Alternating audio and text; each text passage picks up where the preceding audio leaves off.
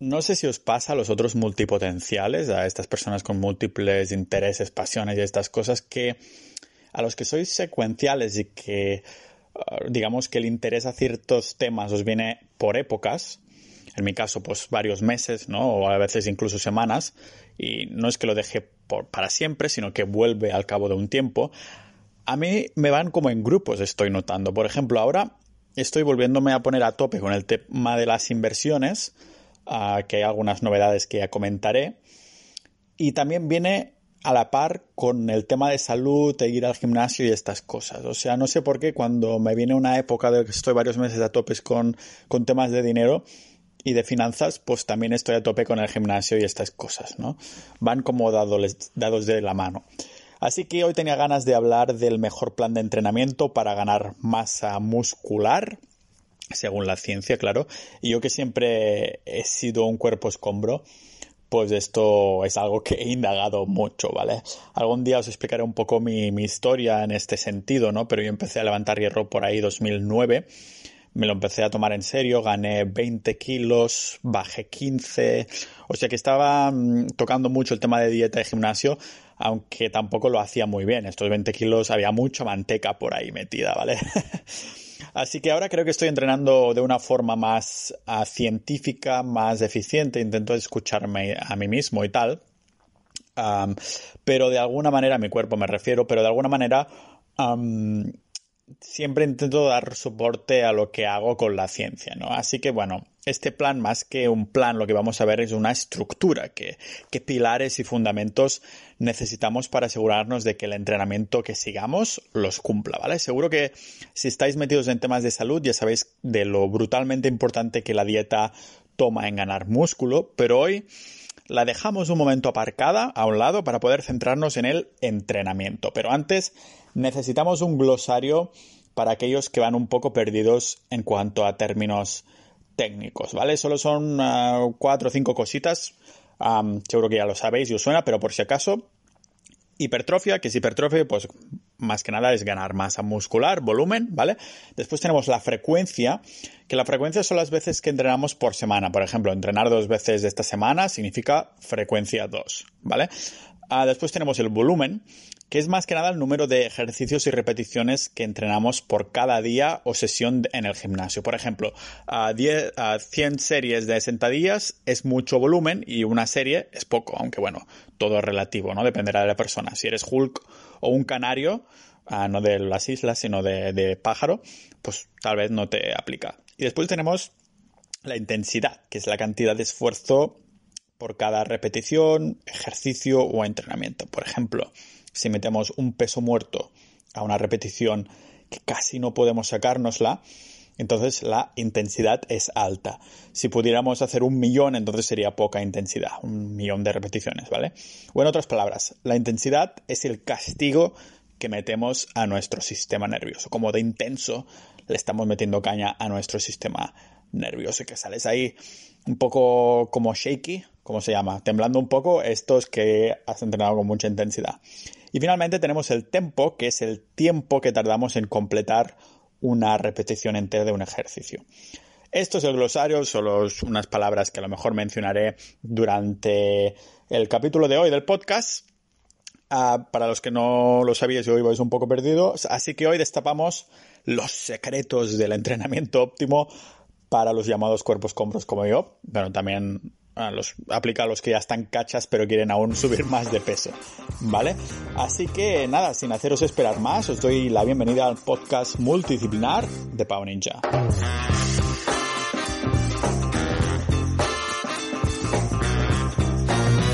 A ver, para ser un poco así teóricos, vamos a decir que la manera más óptima de hipertrofiar o sea, ganar volumen, es la que nos permite tener un volumen de entrenamiento óptimo con una intensidad apropiada a la vez que podemos recuperarnos adecuadamente. Ah, así suena muy vago, ¿no? De alguna manera, lo que es irónico porque es todo lo contrario que tienes que hacer para entrenar, vago. Pero bueno, ah, vamos a ver cada uno de estos puntos. Ah, empezamos por la frecuencia, las, cuánta frecuencia es la de entrenamiento. Pues bien, la frecuencia tiene que ser lo más alta posible, pero no puede ser simplemente alta a lo loco. tiene que ser una frecuencia que se pueda combinar con el volumen y la intensidad adecuada, por lo que entrenar el mismo grupo muscular tres o más veces por semana parece ser lo óptimo, ¿vale? La ventaja es que entonces se puede ir acumulando más volumen de calidad en cada entrenamiento, manteniendo esta frecuencia así alta, ¿vale? Así que frecuencia alta. Vamos a ver el por qué. Este vendría a ser, digamos, la conclusión de cuál es la mejor frecuencia para entrenar, ¿no? El caso es que menos Hennelsmann y sus investigaciones dicen claramente que siendo un principiante no hay ningún beneficio en entrenar un músculo una vez a la semana en comparación con las otras opciones que, ahora veremos, ¿vale? Hay las típicas rutinas de que se para un grupo muscular y lo entrena una vez por semana. Lo típico de hoy hombro, hoy pecho, hoy pierna, no sé qué.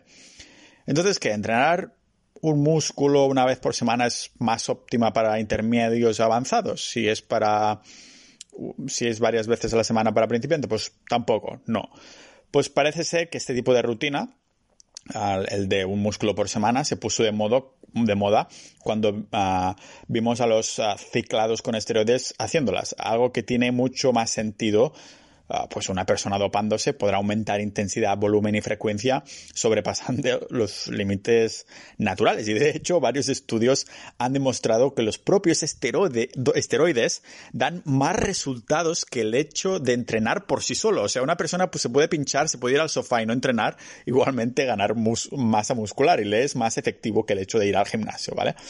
Pero bueno, como explico más adelante, incluso los avanzados naturales no se beneficiarán de, esta baja frecuencia y alto volumen porque hay una cierta cantidad que el cuerpo tolera mensualmente, para decirlo así, incluso para los experimentados, ¿vale? Pero también es verdad que hay cierta cantidad de personas que tienen muchas, ah, lo que se llaman uh, células satélite, que entonces entrenan una vez a la semana y estas células siguen creando reparaciones, formando músculo y otras actividades envidiables por el resto de, de mortales. Esto lo escuché en una entrevista y yo la verdad es que no lo había considerado nunca. O sea que, digamos que son esas personas que se ponen todo amazados solo conduciendo por delante del gimnasio.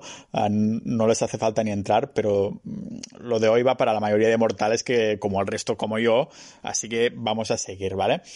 El tema de la frecuencia, ¿vale? Seguimos para entender un poco cómo he llegado a esta conclusión al principio, ¿vale? Y es que la literatura científica del entrenamiento es clara en lo que hace a, entrenar con frecuencia 2, ¿vale? Si queremos aumentar masa muscular, entonces al menos dos veces o más por semana cada grupo muscular es mejor según varios estudios, ¿vale? Así que existen varias rutinas de este tipo, que seguro que algunas ya suenan. Tenemos las rutinas AB o ABC, donde cada letra es un tipo de entrenamiento que se repite al menos una vez durante la semana. Por ejemplo, una rutina AB podría ser que el día A entrenamos ciertos músculos el lunes, que es el día A, y entonces el jueves también hacemos día A. Por lo tanto, estos músculos se han tocado dos veces a la semana. Y una que llevo haciendo yo bastante tiempo, es que también seguro que os suena, es la de rutina empuje-tirón o empuje-tirón-pierna, que sí se le da un día para este último grupo muscular, ¿vale? Yo lo estoy combinando con la espalda, pierna-espalda en el mismo día, con énfasis en la pierna, más que nada porque la espalda a mí se me desarrolla un poco más rápido genéticamente, ¿vale? Entonces la pierna, como tengo piernas de canario, pues así le doy un poco más caña. Es bastante adaptable en este sentido, ¿no? Pero según vamos siendo más avanzados, el tiempo en curso que podemos elevar la síntesis proteica va disminuyendo. Así que, ah, bueno, para resumiros un poco la evidencia, después de levantar pesas hay un periodo de tiempo cuando esta síntesis se eleva y el músculo se vuelve más sensible a los aminoácidos y que es por eso que, crecemos, ¿no? Así que en estos estudios nos enseñan que este tipo de respuesta está elevada durante dos días aproximadamente en principiantes, pero por el contrario, en más avanzados la respuesta es de únicamente 12 horas y después vuelve a niveles normales, ¿vale? Ah, pero entonces, ¿qué? Como más veces a la semana entrenemos un músculo mejor? Pues bien, en Noruega se hizo un, estudio secreto para que sus levantadores olímpicos pudieran entrenar de la manera más óptima posible y petarlo en las competiciones, ¿vale? Lo llamaron el proyecto de frecuencia noruego, que son muy originales, solo les faltaba la palabra secreto entre medio en, en este título, ¿no? Pero bueno, por suerte para nosotros, estos datos salieron a la luz al cabo de un tiempo, aunque solo algunas partes de la investigación, y no hace falta ser un experto científico para analizarlo, o si más no, para ver las claras conclusiones, ¿vale? Y es que los resultados del estudio, pues, estaban a favor de entrenar seis veces a la semana, aunque por poco, digamos, ¿vale?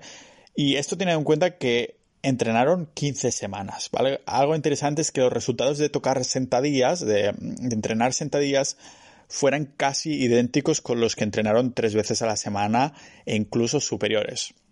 Es decir, que los que entrenaron seis veces a la semana obtuvieron resultados solo ligeramente superiores en crecimiento muscular y fuerza comparado con los que entrenaban solo, entre comillas, tres veces a la semana. Pero el entrenamiento fue el mismo cuando en la vida real aumentar la frecuencia también llevaría a aumentar el volumen total de cada sesión de entrenamiento para ganar masa muscular, ¿vale? Es decir, los noruegos no tuvieron en cuenta el beneficio más importante de entrenar más frecuentemente, que sería pues poder subir uh, el volumen en cada sesión. Pues esto hace que podemos acumular más volumen de alta calidad, ¿vale?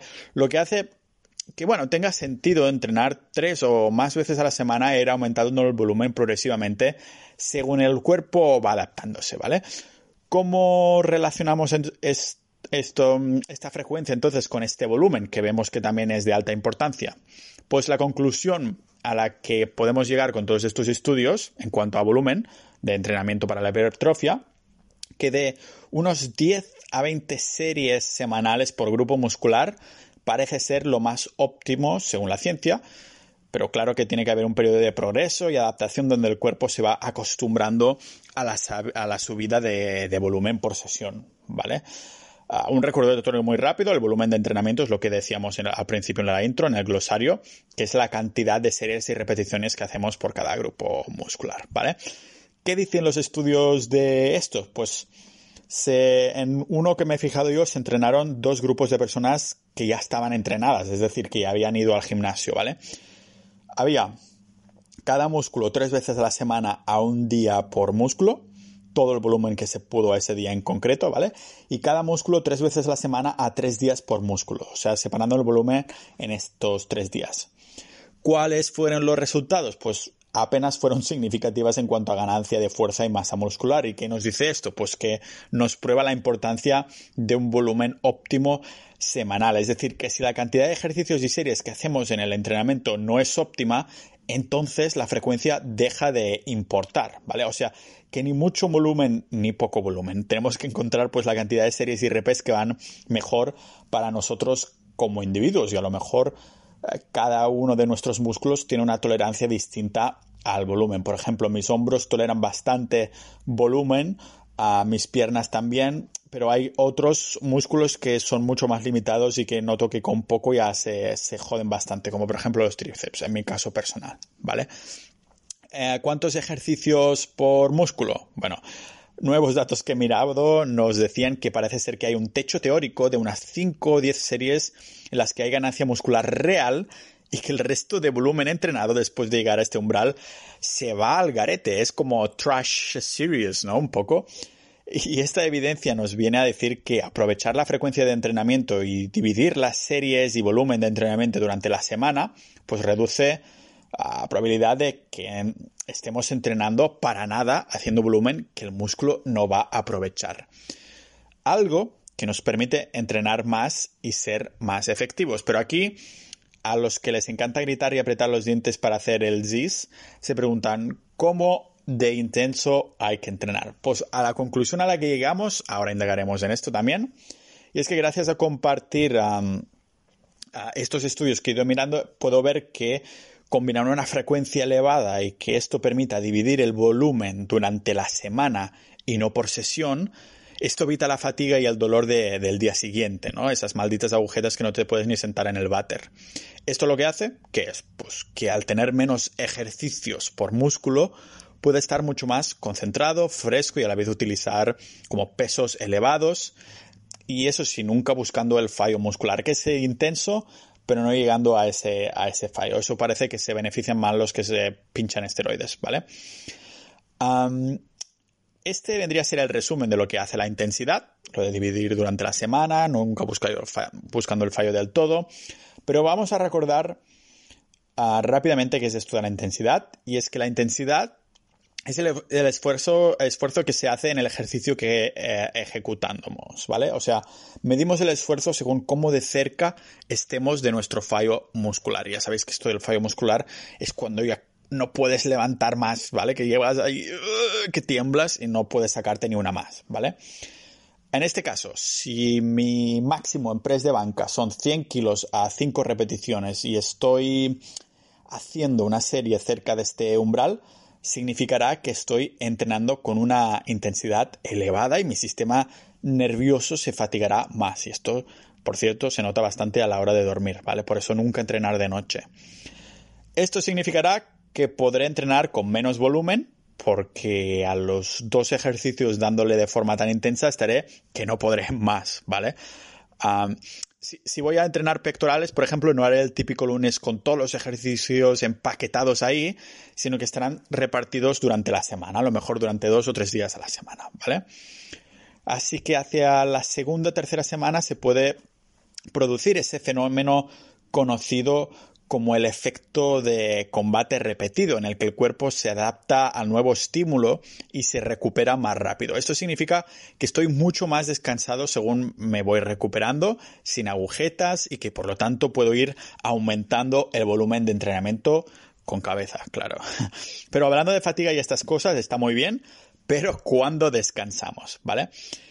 Digamos, eso sí, durante las series, ¿vale? digamos que el tiempo de descanso entre las series para ganar masa muscular. Pues descansar más de un minuto entre series, porque además en los primeros ejercicios compuestos, idealmente, compuesto sería sentadilla, press de banca, press militar también, dominadas, esos que tiras de todo el cuerpo, ¿vale?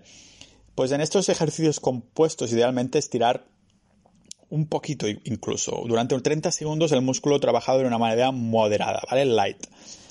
Vamos a ver la, evidencia, esto que me gusta a mí.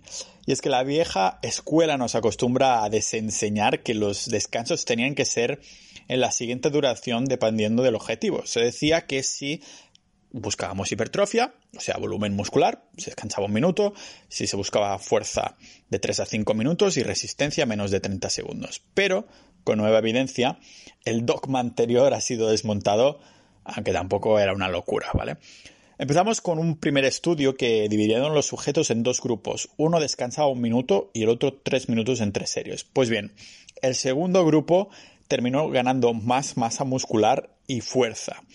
El que descansaba tres minutos ¿eh? entre series. Incluso la resistencia fue la misma que el grupo que solo había descansado un minuto, ¿vale? Otra evidencia, pues en otro análisis se sacaron los resultados de seis estudios distintos, ¿vale? lo que se llama un metaanálisis, si no me confundo.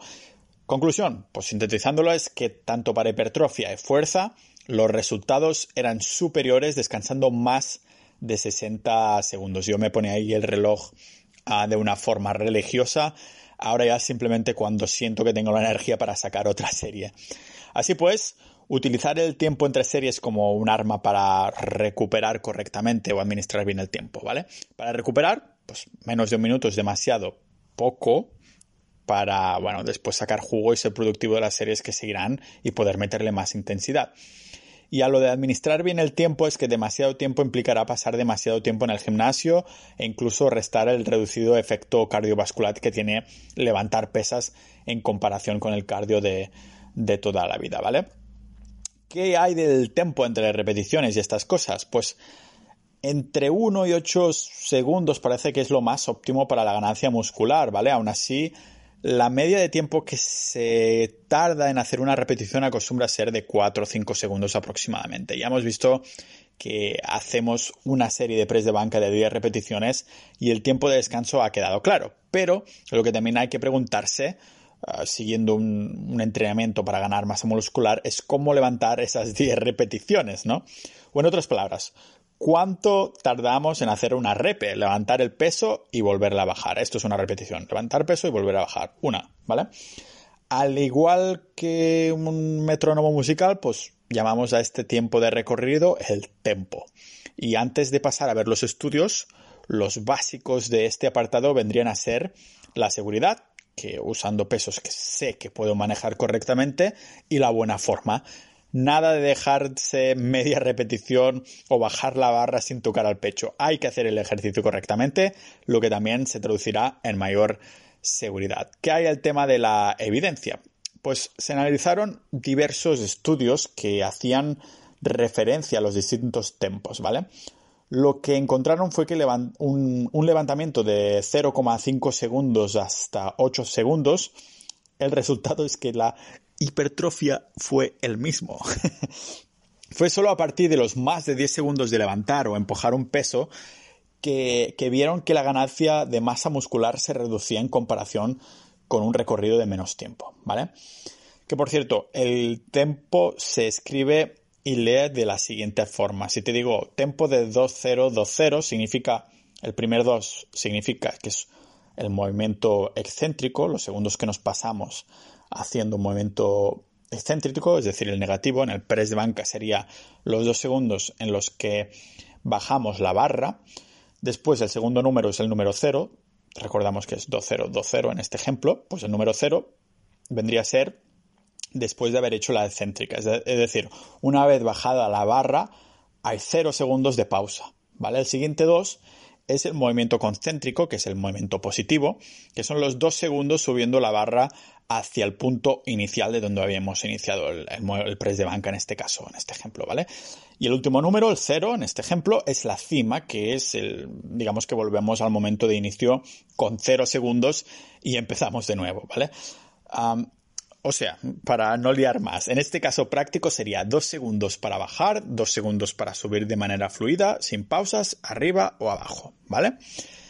En el caso que haya una X, una X en vez de un número en este tempo escrito, significa que entrenamos explosividad y por lo tanto levantamos a lo más rápido posible, ¿vale? Por ejemplo, potencia.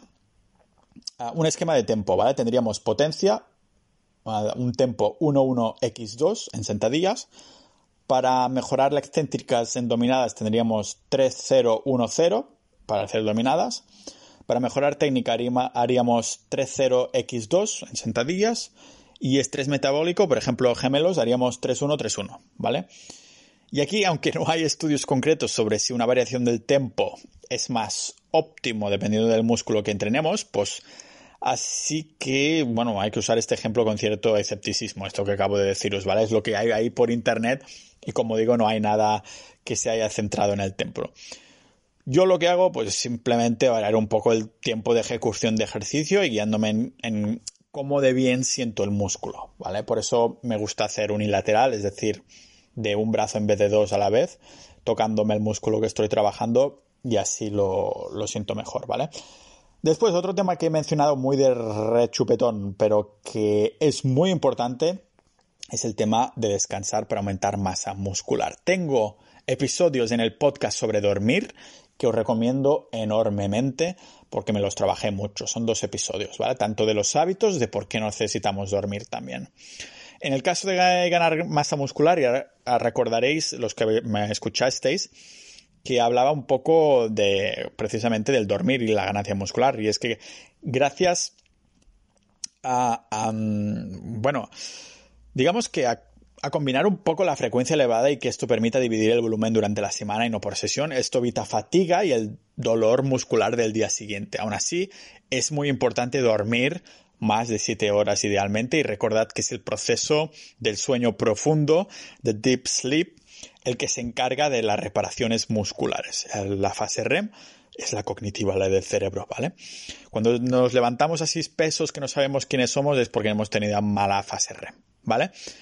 Pero en cuanto a esto del descansar, hay también que tener en cuenta el tema del sobreentrenamiento, que se habla mucho, ¿no? Algo que sucede cuando hemos fatigado el cuerpo de tal manera que lo volvemos a machacar antes de darle tiempo a recuperarse. Aunque hay que decir que, bueno, el cuerpo es muy sabio y no es tan fácil sobreentrenarlo, pero puede pasar, sobre todo si dormimos mal, ¿vale? Para saber si estoy mejorando adecuadamente en el gimnasio y, no estoy, digamos, sobreentrenando, hay que responder a uno mismo y de manera honesta, claro, a estas cuatro preguntas. ¿Qué tal dormimos? ¿Qué tal los niveles de energía? qué tal los ligamentos y articulaciones y qué tal la fuerza. Si las respuestas a todas esas preguntas son negativas, es que necesitamos descansar más, ¿vale? Y entiendo que a veces es difícil responder a todo esto de manera sincera, así que para los que son unos maníacos del control, una opción para saber si físicamente hay algún signo de sobreentrenamiento o incluso fatiga acumulada, lo que se puede hacer es controlar la variación del ritmo cardíaco entre los, los latidos del corazón, ¿vale? Contar el latido cada mañana al levantarnos durante una semana, hacer una media y si hay algún cambio de aproximadamente un 10%, es un indicador que necesitamos reducir el curro del gimnasio o descansar mejor. Yo me guío por mi anillo, el Outer Ring, que ah, me pongo cada noche para dormir y miro las estadísticas cuando voy con dudas. Intento guiarme por el cuerpo si me siento fresco, pero si tengo dudas miro las estadísticas del anillo. ¿Qué hay de la evidencia? No, también tenía que mencionarla así, ¿no? Y es que un estudio de 2011 dividió en dos grupos a los sujetos, ¿vale? Un grupo 1 pues entrenó 15 semanas de forma continuada y el grupo 2 entrenó 15 semanas con 3 semanas de descanso entre medio, ¿vale? ¿Cuál tuvo más ganancia muscular? Pues ambos reportaron los mismos resultados, ¿vale? Vamos, que los que descansaron, aparte de tener más tiempo para ellos mismos, seguro que también la motivación y la disciplina les subió, ¿no? Y eso que descansaron. Así que tal vez tres semanas viene a ser bastante demasiado descanso, pero si el momento llega en el que estoy quemado, que veo que tal vez he aumentado el volumen de entreno demasiado, una buena guía puede ser durante una semana cortar el volumen a la mitad o bajar los pesos en un 25 o 50%. más que nada el tema de las semanas, yo preferiría no descansar tres semanas enteras porque aquí no hay que obviar una cosa, aunque no reporte cosas de masa muscular y, y fuerza, lo que es importante remarcar es que no se queman las calorías del gimnasio, porque no está haciendo. Por eso prefiero ir, pero bajar un poco lo que es la intensidad, el volumen y estas cosas, ¿no? Para hacer un poquito más de cardio. Me parece mucho más sano para darle al cuerpo la tralla que necesita ah, y sacarlo un poco del anabolismo y la fuerza y estas cosas, ¿vale? Ah, lo que es el anaeróbico. Pero mm, en el tema de dormir, un poco ahora que hemos tocado también la semana de descarga y sobre entrenamiento, había escuchado lo de dormir bien mil trillones de veces, ¿no? Pero no fue hasta que empecé a mirar su ciencia que vi que necesitábamos dormir para aumentar la masa muscular, ¿vale? Así que lo considero uno de los principales factores más infravalorados para ah, cambiar nuestro físico, ¿vale? Ah, os recomiendo la ¿Por qué dormimos? de Matthew Walker, ¿vale? Why We Sleep, de los mejores libros que, he leído y que me han cambiado la vida, ¿vale? Se trata de un libro muy bien documentado citando decenas de estudios y no se olvida de mencionar la masa muscular y la grasa, o como a mí me gusta llamarlo, manteca. Y aunque me haya dejado esta parte para el final, sin dormir apropiadamente, todo lo demás no sirve absolutamente para nada, ¿vale? Y eso lo dice también la evidencia que ya he mencionado alguna vez en el capítulo de alguno de los capítulos de dormir. Seguramente es la fuente que me ha dejado con la boca más abierta, ¿vale? Porque dividieron los sujetos en dos grupos, ¿vale? Un grupo 1 en déficit calórico y un grupo 2 en déficit calórico y en, el, en, este grupo 2, además de déficit calórico, cinco días a la semana durmieron una hora menos que el grupo 1 y se les permitió dormir una hora más el fin de semana. Después de ocho semanas, la pérdida de peso fue la misma para ambos grupos, pero el grupo 1, el que dormía bien, perdió un, 80 por, un 83% de grasa, mientras que el grupo 2, que durmió una hora diaria menos, solo una hora diaria menos, perdió 85% de masa muscular. No de grasa, de masa muscular. No estamos hablando de, de porcentajes pequeños y aunque estos sujetos no estaban entrenando con pesas, no creo que una diferencia tan grande influenciara de manera significativa en los resultados, ¿vale? Así que para mí esto fue un, un abre ojos, ¿no? Si existe la palabra, se me cayó la venda de los ojos. Así que si realmente queréis subir de masa muscular, que sí, que dieta y entrenar y todo eso, pero si no se duerme bien, si no tenéis unos buenos hábitos de sueño, una buena higiene del sueño, no sirve para nada. Así que estos son los fundamentos de un buen plan de entrenamiento para ganar masa muscular. Así que lo terminaré diciendo buenas noches.